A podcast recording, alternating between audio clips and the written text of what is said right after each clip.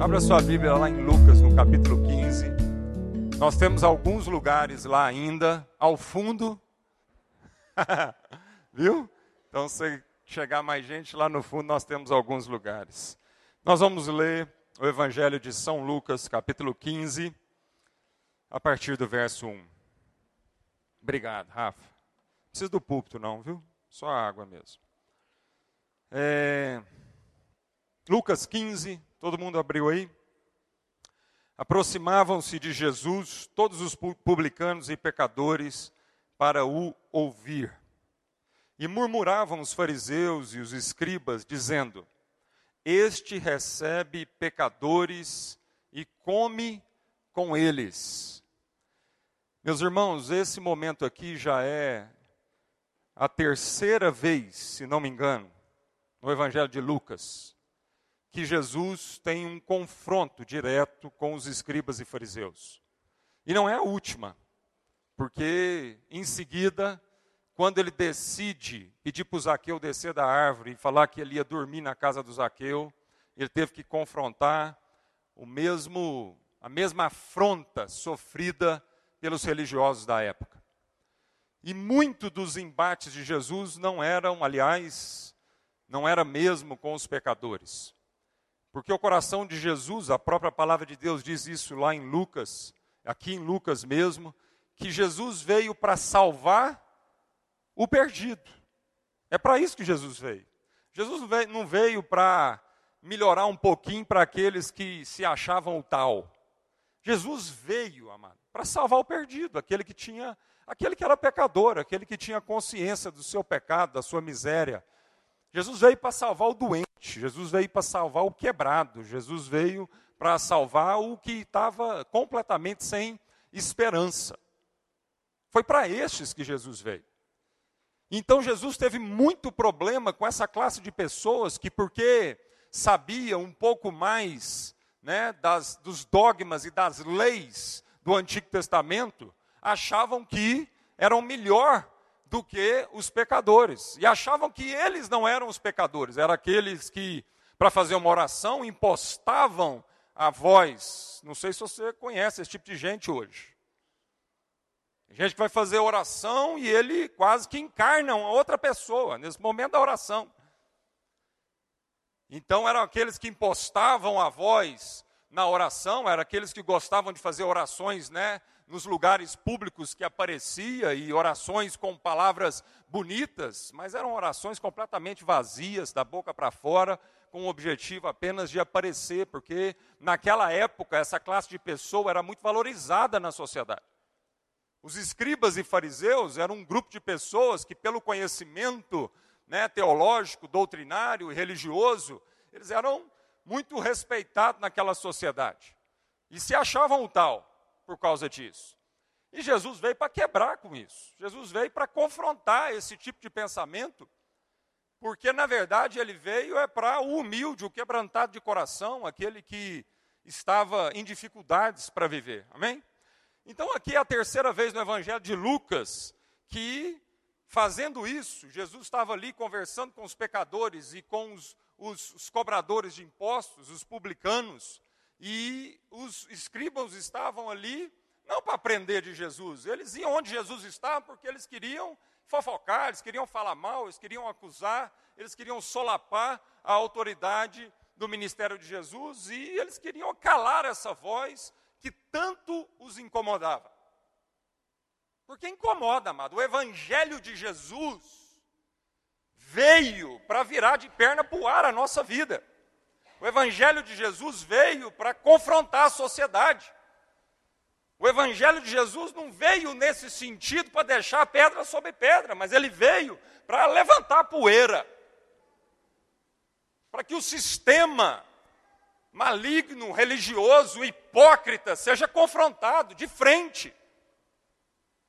Toda vez que a gente abre o Evangelho, amado, nós, nós temos que ter esse santo temor de que o Evangelho vai produzir transformações na nossa vida e transformações profundas no nosso jeito de viver, na nossa forma de proceder, na nossa forma de agir com o próximo, no nosso jeito de gastar dinheiro e de ganhar dinheiro. Então aqui não era diferente, porque quando Jesus abria a boca, os princípios do reino de Deus confrontavam esses homens. E esses homens começaram a reclamar, murmurar e dizer: quem que é esse que come com os pecadores, que entra na casa dos pecadores, que se assenta com eles? Que negócio é esse?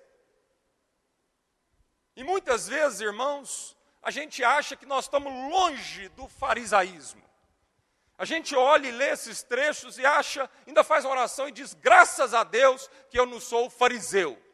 Mas eu quero te dizer, amado, em algum momento da sua vida, com certeza você foi o fariseu.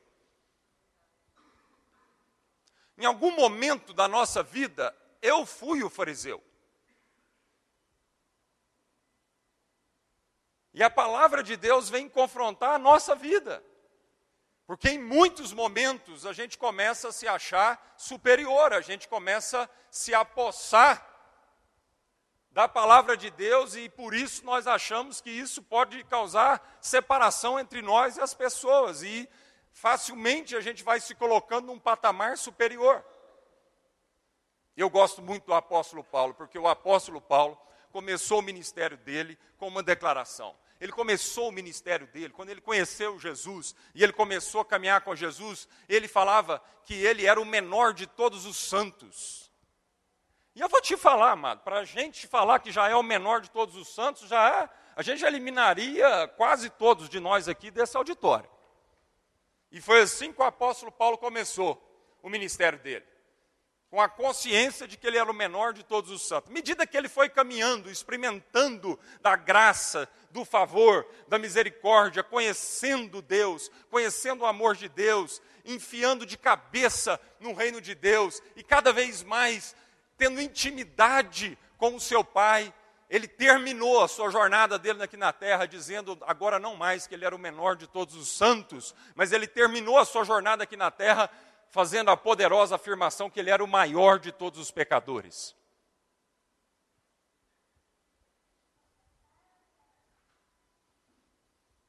E é isso, é isso que os fariseus não entendiam. E não entendiam porque eles não estavam numa relação com Deus. Não entendiam porque tudo que eles faziam era mudar um comportamento externo. Por isso o próprio Jesus diz raça de víboras, vocês são sepulcro caiado, vocês são bonitinhos por fora, mas o coração é podre. A intimidade é podre, as motivações são podres, egoístas, ambiciosas, vaidosas.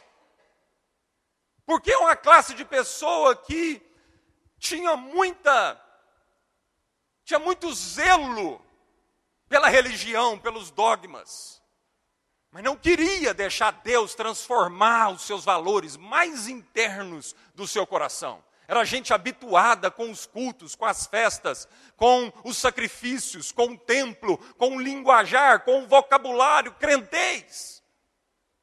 Mas era gente que não tinha um coração transformado por dentro, por isso era gente que não conseguia alcançar o entendimento de que o resumo de todo o Evangelho e de tudo que Jesus fez foi encontrar um pecador e dar a esse pecador uma esperança de mudança. O sol nascer nesse coração entenebrecido, escuro, de tanto pecado, de tanta solidão, de tanta vaidade, e uma esperança brilhar nesse coração. Foi isso que Jesus veio fazer. Jesus nunca veio estabelecer uma religião, estabelecer um império, estabelecer um conjunto de práticas de uso e costume. Nunca foi essa a proposta. A proposta não era mudar uso e costume, não era mudar o, o vocabulário, não era mudar as, as formas externas, sem antes mudar o mais profundo das motivações do coração humano, trazendo assim uma consequência de uma mudança externa. É isso que Jesus veio fazer. Só que esse tipo de gente nunca entendeu isso. Porque era gente que se gabava dos seus usos e costumes, das suas rezas intermináveis, dos seus jejuns e sacrifícios intermináveis. Mas a palavra de Deus diz que Deus não se agrada nada dessas coisas. O que Deus se agrada é de um coração contrito, é de um espírito compungido, é de um coração que ama a vida do seu próximo e do seu pecador. É isso que a palavra de Deus diz. Então Jesus estava aqui conversando com, esse, com os pecadores e publicanos, porque foi para isso que ele veio. Foi para encontrar esse tipo de gente e falar para eles que eles não precisam continuar andando na, na, na escuridão dos seus pecados e que nele há esperança e há perdão de pecados e há uma possibilidade de um novo caminho e de uma vida nova. E aí, Jesus, para responder essa murmuração, essa indagação, esse pensamento dos religiosos da época, Jesus vai contar três historinhas. Todas as três histórias falam da mesma coisa, e o objetivo de Jesus era ensinar a mesma coisa para esse tipo de gente, para nós, para a sociedade daquela época. Jesus vai contar três parábolas. Ele usa histórias diferentes para ensinar os mesmos princípios. E diz assim na sua Bíblia, lá em Lucas capítulo 15, verso 3. Então lhes propôs Jesus esta parábola: Qual dentre vós é o homem que, possuindo cem ovelhas e perdendo uma delas, não deixa no deserto as noventa e nove e vai em busca da que se perdeu até encontrá-la?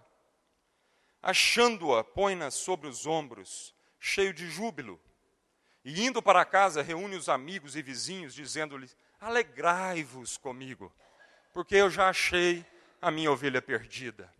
Digo-vos que assim haverá maior júbilo no céu por um pecador que se arrepende do que por 99 justos que não necessitam de arrependimento. Ou qual é a mulher que, tendo dez dracmas, se perder uma, não acende a candeia, varre a casa e a procura diligentemente até encontrá-la. E tendo achado, reúne as amigas e vizinhas, dizendo: Alegrai-vos comigo, porque achei a dracma que eu tinha perdido. E eu vos afirmo que, de igual modo, há júbilo diante dos anjos de Deus por um pecador que se arrepende. Continuou Jesus: certo homem tinha dois filhos. O mais moço deles disse ao pai: Pai, dá-me a parte dos bens que me cabe. E ele, e ele lhes repartiu os haveres.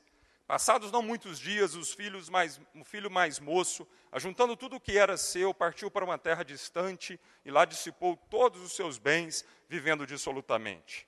Depois de ter consumido tudo, sobreveio àquele país uma grande fome e ele começou a passar necessidade. Então ele foi e se agregou a um dos cidadãos daquela terra e este mandou para os seus campos aguardar os porcos. Ali desejava ele fartar-se com as alfarrobas que os porcos comiam, mas ninguém lhe dava nada. Então, caindo em si, diz: Quantos trabalhadores de meu pai têm pão com fartura e eu aqui morro de fome? Levantar-me-ei e irei ter com meu pai e lhe direi: Pai, pequei contra o céu e diante de ti. Já não sou digno de ser chamado teu filho, trata-me como um dos teus trabalhadores. E levantando-se foi para seu pai. Vinha ele ainda longe, quando seu pai o avistou, e compadecido dele, correndo, o abraçou e beijou. E o filho lhe disse: Pai, pequei contra o céu e diante de ti, já não sou digno de ser chamado teu filho. O pai, porém, disse aos seus servos: Trazei depressa a melhor roupa, vestiu, ponde-lhe um anel no dedo e sandálias nos pés. Trazei também, matai o novilho cevado, corramos, comamos e regozijamo-nos, porque este meu filho estava morto e reviveu, estava perdido e foi achado. E começaram a regozijar-se. Ora, o filho mais velho estivera no campo, e quando voltava, ao aproximar-se da casa, ouviu a música e as danças. Chamou um dos criados e perguntou-lhe o que era aquilo. E ele informou: Veio teu irmão e teu pai mandou matar o novilho cevado, porque o recuperou com saúde. E ele se indignou e não queria entrar. Saindo, porém, a pai a, procura, a pro, procurava conciliá-lo. Mas ele respondeu ao seu pai: Há tantos anos que sirvo, que te sirvo sem jamais transgredir uma ordem tua. E nunca me deste um cabrito sequer para alegrar-me com os meus amigos. Vindo, porém, esse teu filho que desperdiçou os teus bens com meretrizes, tu mandaste matar para ele o novilho cevado. Então lhe respondeu o pai: Meu filho, tu sempre estás comigo, tudo que é meu é teu. Entretanto, era preciso que nos regozijássemos e nos alegrássemos, porque esse teu irmão estava morto e reviveu, estava perdido e foi achado. Três parábolas, três histórias, e todas as três falam da mesma coisa de formas diferentes. E três coisas são muito evidentes, três características são muito evidentes nessas três parábolas. Primeira, alguém perdeu alguma coisa. Então, perder. Segundo, encontrar. Terceiro, alegrar. É o que a gente encontra nessas três parábolas. As três parábolas falam de alguém perdido, ou de alguma coisa que foi perdida. As três parábolas falam que o que foi perdido foi encontrado. E as três parábolas falam que porque isso foi encontrado, houve alegria, houve regozijo. Amém, queridos? Perder, perder.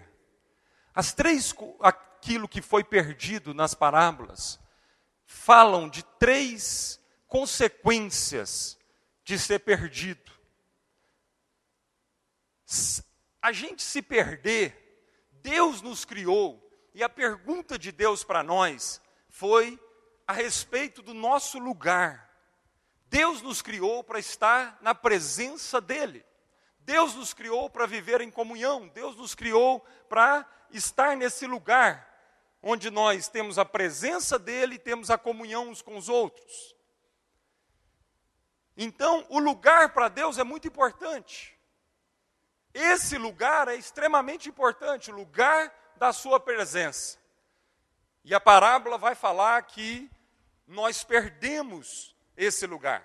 Na primeira parábola do, das ovelhas perdidas, a Bíblia diz que o pastor perdeu a ovelha, a ovelha foi perdida. E a ovelha sozinha fala de uma característica, um perigo dela estar nesse lugar perdido. E esse perigo é que sozinha ela estaria extremamente vulnerável. Vulnerabilidade é uma das consequências da gente perder o lugar de Deus na nossa vida. Todos nós que estamos fora da presença de Deus, todos nós que estamos perdidos a respeito dos desígnios e da vontade de Deus para a nossa vida, nós estamos num lugar de vulnerabilidade, um lugar de perigo, e esse é um lugar onde o medo toma conta do nosso coração. Então aquela ovelha não foi criada para viver sozinha.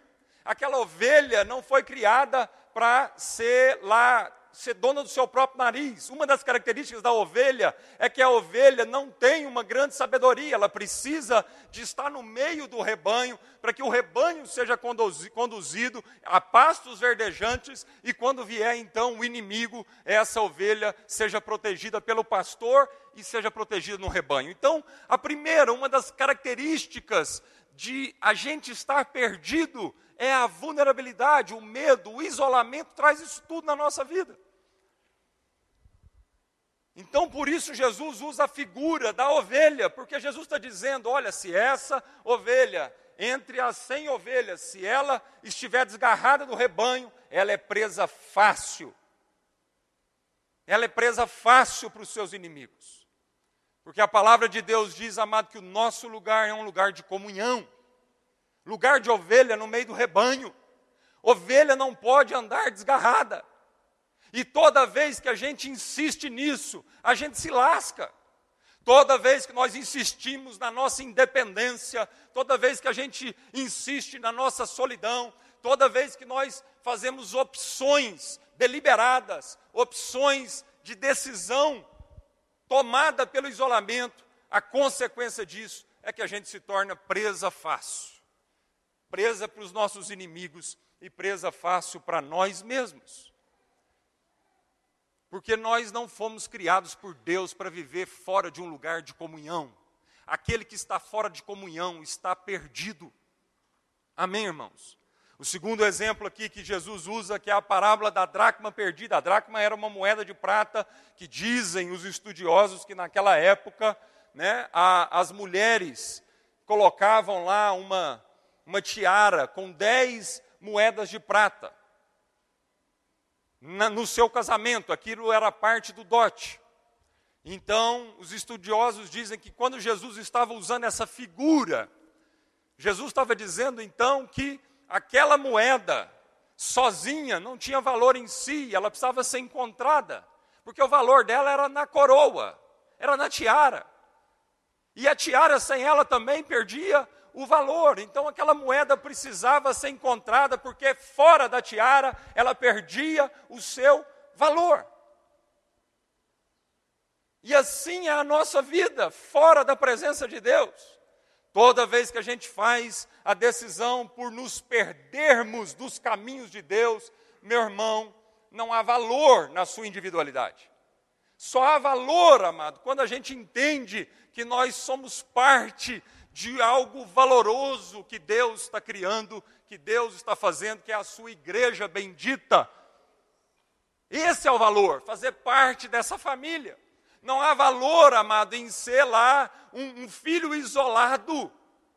O filho isolado tomou a decisão, por entender isso, de deixar de ser unigênito e passar a ser o primogênito de muitos outros irmãos que seriam adicionados a essa família. Amém, amado? Não há valor se você estiver no lugar errado. Só há valor na sua vida, amado, se você for encontrado novamente. E o terceiro exemplo que Jesus usa de, de, de, de alguém perdido é o filho fora da casa do pai.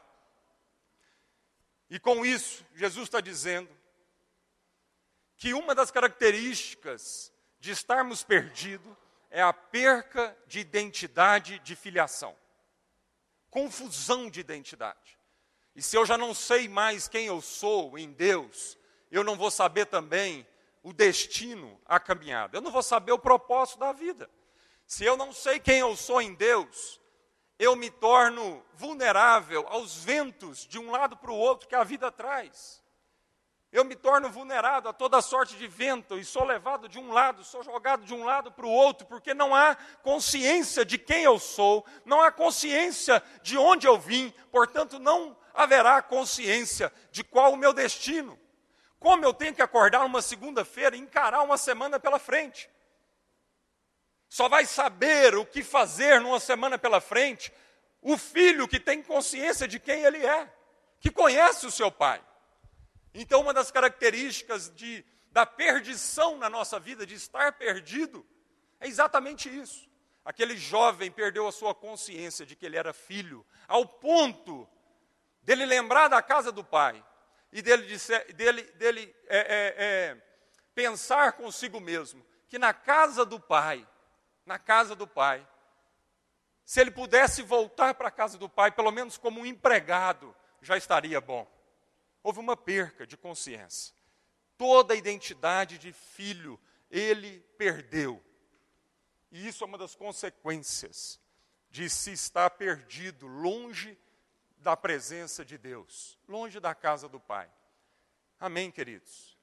Perder é uma das coisas que Jesus está trabalhando nesse texto aqui e falando com os fariseus. E aí ele fala de achar, de encontrar. E é o que ele está ensinando para a vida desses fariseus e escribas, dizendo que um povo está perdido e que, portanto, ele veio para encontrar esse povo. Amém, queridos? Jesus veio ao nosso encontro. Uma das características dessas três parábolas é que o pastor foi ao encontro da ovelha, a mulher foi ao encontro da dracma perdida, e o pai, quando de longe avistou o seu filho, correu ao encontro do seu filho. Uma das características dessa parábola que Jesus está nos ensinando, amado, é que nós que estávamos perdidos na nossa solidão, na nossa falsa sensação de sabedoria, né? nós que estávamos perdidos na busca de, de uma valorização individual, nós que estávamos perdidos porque demos mais valor nas bênçãos do que no abençoador. Deus não mediu esforços para te encontrar e me encontrar nesse lugar de perdição. Ele não mediu esforços. Ele tomou essa iniciativa. Ele saiu da sua posição de conforto. Ele desceu às regiões mais profundas. Ele vestiu essa roupa apertada. Ele sofreu o que era para a gente sofrer, para nos encontrar nesse lugar e resgatar a nossa vida desse lugar distante. Quando aquele pai avista o filho ao longe e quando ele sai correndo em direção ao filho, isso não era algo usual naquela época. Aquele pai estava quebrando todos os protocolos, e assim como Jesus estava sofrendo o julgamento daquela sociedade. Porque no julgamento daquela sociedade, amado, o que aquele menino fez não tinha perdão. O que aquele menino fez não tinha misericórdia. O que aquele menino fez não tinha condição de, de restauração. Mas Jesus estava justamente contando aquela parábola para dizer para aqueles fariseus e aqueles religiosos da época que ele podia quebrar esse protocolo para resgatar esse filho perdido. Que havia sim perdão, que havia sim esperança, que havia sim possibilidade, que não interessava o que aquele menino tinha feito de mágoa no coração daquele pai, Aquele pai tinha perdoado aquele menino. Então, quando aquele pai sai do seu lugar, da sua zona de conforto, da sua casa, e começa a correr em direção para aquele filho, quebrando assim toda a tradição daquela sociedade onde um ancião de certa, de certa estatura financeira nunca faria uma coisa daquela, correr em direção ao jovem. Ele quebra tudo isso, amado. Porque para ele só tinha uma coisa no coração dele resgatar o seu filho que estava morto, que estava perdido. A alegria que tomou o coração daquele pai o levou em direção ao seu filho. E o levou a perdoar o seu filho incondicionalmente. E ele não só se aproxima do filho, mas a palavra de Deus diz que ele abraça o filho. Talvez, talvez, a gente não pode afirmar isso, mas talvez aquele pai correu para abraçar seu filho, e um dos motivos, porque ele sabia que aquele menino poderia ser apedrejado por aquela sociedade. Porque o que aquele menino fez foi muito grave. O pecado daquele menino foi muito grande. E talvez aquela sociedade interceptaria aquele menino na aproximação dele da casa do pai, e aquela sociedade mataria aquele menino. Eu não sei se, se talvez aquele, aquele pai fez isso, mas com certeza, olhando para o que Deus Pai fez conosco, foi exatamente isso. Então nós podemos afirmar que ele realmente fez, e um dos grandes motivos que ele fez isso foi para nos proteger de uma morte. Porque para cada um de nós, o que estava determinado, amado, era a morte. E ele correu em direção a nós, ele antecipou, ele veio ao nosso encontro, tomou a nossa morte, tomou as nossas dores, tomou nossas enfermidades assumiu sobre si essa maldição e se fez maldição por nós. Porque Ele nos amou e nos perdoou. Amém, queridos. E a terceira coisa em comum nessas três parábolas é que por causa do retorno daquele que foi perdido, por causa desse retorno, houve uma grande festa, houve uma grande alegria. E é por isso que nós estamos aqui nessa noite. Porque nesse momento, nesse lugar, o que está acontecendo é uma grande festa. E nós queremos celebrar a vida, nós queremos celebrar a esperança, nós queremos celebrar o perdão de pecados, nós queremos dar testemunho que para o maior dos pecadores há esperança. Há esperança. Essa é uma noite de testemunho. Esta é uma noite da gente relembrar aquilo que o Pai fez por nós. Essa é uma noite da gente celebrar o perdão de pecados no nosso coração. E o Pai tanto desejou essa, esse momento, que foi justamente no momento como esse, em Lucas, no capítulo 3, quando Jesus estava lá no Rio Jordão, sendo batizado por João Batista, naquele momento que Jesus orava, o céu se abriu, uma pomba desceu, é, incorporando lá o Espírito Santo, incorporando uma forma de, de, de pomba, e se ouviu uma voz do céu. E a voz do céu vem do Pai. E essa voz diz: Este é o meu filho amado, em quem eu tenho todo o prazer. Há prazer no coração do Pai pela vida dos seus filhos. Há celebração no coração do Pai pela vida dos seus filhos. Tudo que aquele pai tinha, o bezerro cevado, o anel, a roupa, a sandália, tudo que ele tinha de riqueza, tudo que ele tinha que ajuntado, tudo aquilo era para gastar exatamente por esse momento. Não faria sentido tudo aquilo que ele acumulou na vida, não fazia sentido toda aquela riqueza, toda aquela fortuna, não fazia sentido nada daquela estrutura, se isso tudo não pudesse agora, finalmente, ser canalizado e declarar que o filho havia sido ressuscitado e restaurado. Amém, amado? Então é disso que Jesus estava falando com aqueles religiosos. É disso que Jesus estava falando. Jesus estava falando que todos caíram, todos pecaram, que todos estavam destituídos da graça de Deus, todos, inclusive eles. Jesus estava dizendo que nós fomos encontrados por essa graça, por essa misericórdia, por esse amor, e por isso nós não podemos nos gabar disso. E por isso, quando nós olharmos para os pecadores, por isso, quando nós olharmos para aqueles que são discriminados e marginalizados, tem que haver compaixão, tem que haver misericórdia, tem que haver paciência, tem que haver disposição de ir ao encontro dessas pessoas. Porque a palavra de Deus diz que todo mundo pecou. Era o que Jesus estava ensinando para aqueles religiosos. Vocês não são melhores que ninguém. Porque foi a graça que alcançou não foi o merecimento de vocês, não foi porque vocês tiveram uma boa ação em direção ao, ao Pai. Não, foi o Pai que veio em direção a vocês. Foi Ele que pagou o preço, foi Ele que encontrou, foi o amor de Deus que tomou iniciativa em nossa direção. E finalmente o que Jesus queria ensinar para aquele povo é que nós precisamos aprender a celebrar isso. É que isso tem que ser motivo de alegria. É que tudo tem que ser canalizado para isso. Tudo tem que ser canalizado para isso. Não faz sentido nada na vida se a gente não usar tudo que Deus tem nos dado, amado, para salvar, resgatar o perdido e celebrar a volta de um irmão para dentro da família. Então, essa noite é uma noite que nós vamos comemorar isso. O batismo fala sobre isso.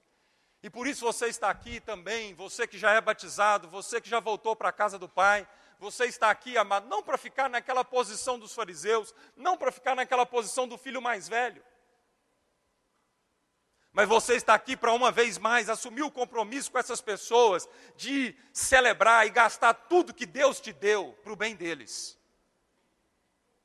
Tudo que Deus te deu para o bem deles. É isso que Jesus está nos ensinando com essas parábolas. Amém? Hoje é noite de celebração, é noite de alegria, Hoje é noite de matar o bezerro cevado.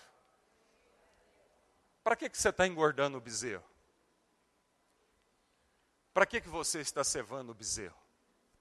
Para quem você está cevando esse bezerro? Não faz sentido de você cevar esse bezerro, amado, a não ser para você comer esse bezerro junto com seus irmãos. Amém? Essa é a verdadeira celebração. E é isso que nós vamos então, nesse momento, celebrar em nosso meio, em nome de Jesus. Vamos ter uma palavra de oração. Querido Deus e Pai,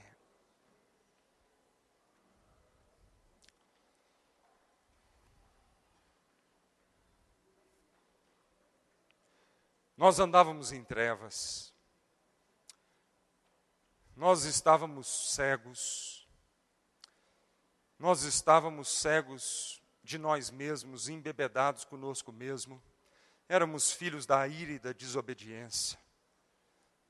Nós éramos os teus inimigos. Mas o Senhor, na tua bondade, misericórdia e graça, nos encontrou nesse lugar, nessa região profunda, sombria, fria, escura. Foi nesse lugar que o Senhor nos encontrou. E porque o Senhor nos encontrou nesse lugar, uma esperança brotou em nosso coração, a luz iluminou a nossa vida. E aquilo que estava perdido foi encontrado e foi achado. E assim nós temos vivido a partir de então. Nós temos vivido, Senhor, como essa luz que brilhou no nosso coração e nós fomos encontrados, Senhor.